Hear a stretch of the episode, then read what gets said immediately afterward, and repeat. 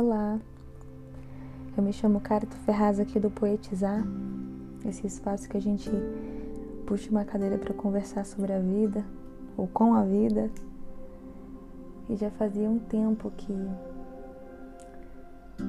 essa conversa, essa inevitável constatação estava pendurada na gaveta, que é sobre essa tal de coragem.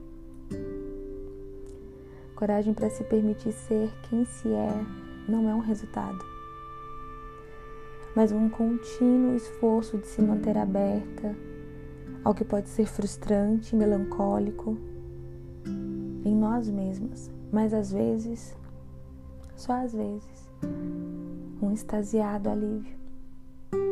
Coragem também pode ser sobre admitir que faltas nos tornam inevitavelmente mais leves e não menos profundos.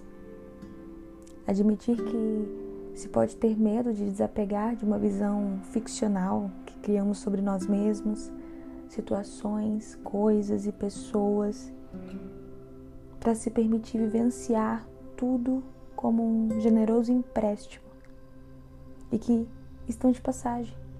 Mesmo que o peito se arregasse a cada vez que algo ou alguém que amamos parte mas tudo isso é apenas para desocupar e não abandonar. Assim, se tem espaço para que outras coisas, pessoas e experiências possam crescer e assim aprendemos que podemos amar de muitas formas e bem mais do que podíamos imaginar. Porque o peito está posto para a vida, como a lua para o mar. Ambos estão interligados e se atraem. E não há nada que não se faça, seja e viva que não pelo peito. Somos como um farol que ilumina o próprio caminho. E não há guia nessa jornada a não ser nós mesmos. Escolher as próprias batalhas, peregrinações e seus próprios desertos é assumir que somos o primeiro e também o último a sair de todas as guerras que enredam esse peito. Às vezes não é delicado ser quem somos, pelo contrário. É como uma guerra, mas às vezes uma paz. Se quer ter uma parte de si, deve aceitar a outra. E olhando de perto, nossos monstros são menos nocivos do que a ideia deles. Estar vulnerável para sentir a confusão, isolamento e profundidade de quem somos é como ser uma torre. E permitir que cada tijolo caia não é outra intenção do que a de se fazer sentir tudo o que nos construiu.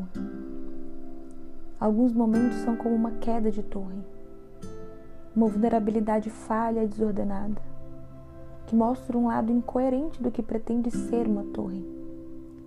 Mas nos esquecemos que tudo que sobe pode descer, como um acordo tácito da verdade, como a lei da ação que resultará inevitavelmente em uma reação.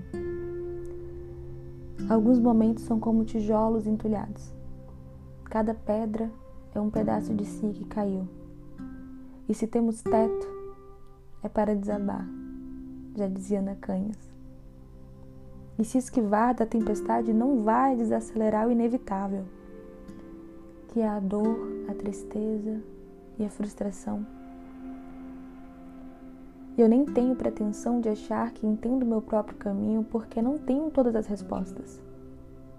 Mas agora acredito que deixar cair tudo o que já pesa a alma é apenas o modo mais honroso de velar as infinitas mortes em mim. A morte me cura daquilo que carrego como meu, mesmo que já tenha ido. Qualquer dolo da vida é uma passagem. E lembrar dos acontecimentos, ter desejos e sonhos, é o que nos desafia a ficar no passado, no aqui ou acolá. Por isso, descanse. Deixe assentar qualquer razão vontade ou incerteza, descansa do impulso do controle, porque só levamos da vida a vida que a gente já leva. E com isso, não, se, não sinta falta, nem despenque em transbordamentos.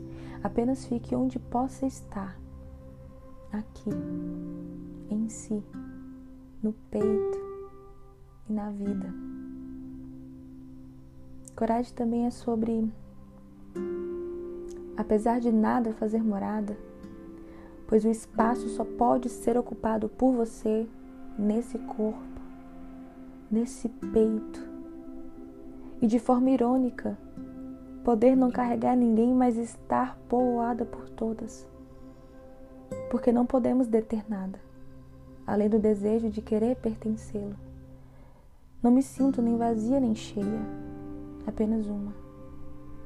Ouvi isso de um pôr do sol enquanto caminhava atenta ao eco da liberdade e da quietude solitária que lá havia, entrelaçando os pés e tentando conversar com a vida. Se é que ela é uma coisa só, se é que são várias vozes, mas toda a fineza que nela guarda sobre ser ou não ser um sentido. Eu quero conversar com ela sobre as minhas razões, já que é visível a bagagem na beira da estrada. E onde está a vida? Percebo que em tudo. Mas esse todo me causa vazio e não integração. Então o que faço com o lado oco de dentro? Já que cá fora a vida é, em todas as coisas, todos os seres, em tudo que move. A vida é um caminho de volta. É a face amorosa da morte. Voltamos todo dia para a terra, para o pó, para o grão, para a vida. Porque a vida é sobre voltar para a morte. Todos os dias vividos foram para atravessar a ponte que separava ela da morte. E o que sustentou? Esse corpo, essa morada é essa casa que às vezes parece um nada, como a ver navios da imensidão do vazio. Essa casa que parece seca como um deserto. Essa carcaça tão pobre como o Alcorão, tão bonito como simples. pois a separação da vida da morte aconteceu quando o corpo os dividiu, e ambos residem nessa casca, e caminhamos enquanto vivemos, enquanto morremos, enquanto esse corpo nos permitir. E a estabilidade que sabemos da vida sustenta ela mesma em nós, não nos deixando escolher quando ela vai ou vem. A maior certeza que tem é do corpo que me pune e liberta a todo instante, inferniza e clareia a toda hora, realiza e se rende a toda a vida. Meu corpo é a testemunha cabal da minha chegada e partida, e por isso é o ínfimo pedido, a rendição da promessa, o escárnio da verdade, que segue seu próprio destino, sem me dizer quando é a chegada. Se alguém sabe que, que dia eu morro, esse alguém é esse corpo. Que sem dia e sem hora trouxe, e um dia leva, para onde quer que ele vá, e quando vai passar. A testemunha do vínculo da vida e da morte sou eu, e somente aqui se presencia a união do amor. Tudo que houve e ainda está vão caminhando para o depois, ainda que não queira. E o peito lateja por continuar amando, vivendo. Mas dessa vida eu só carrego o que dela tenho. Eu tenho dela o que carrego.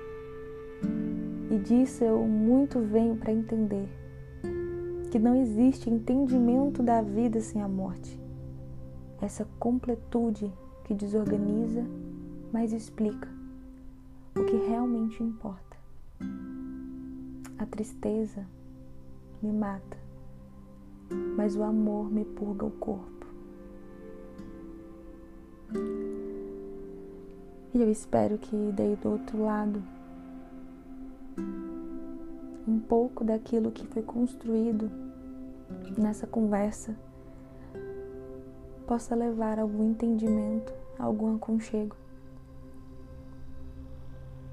Um grande abraço. Tchau, tchau.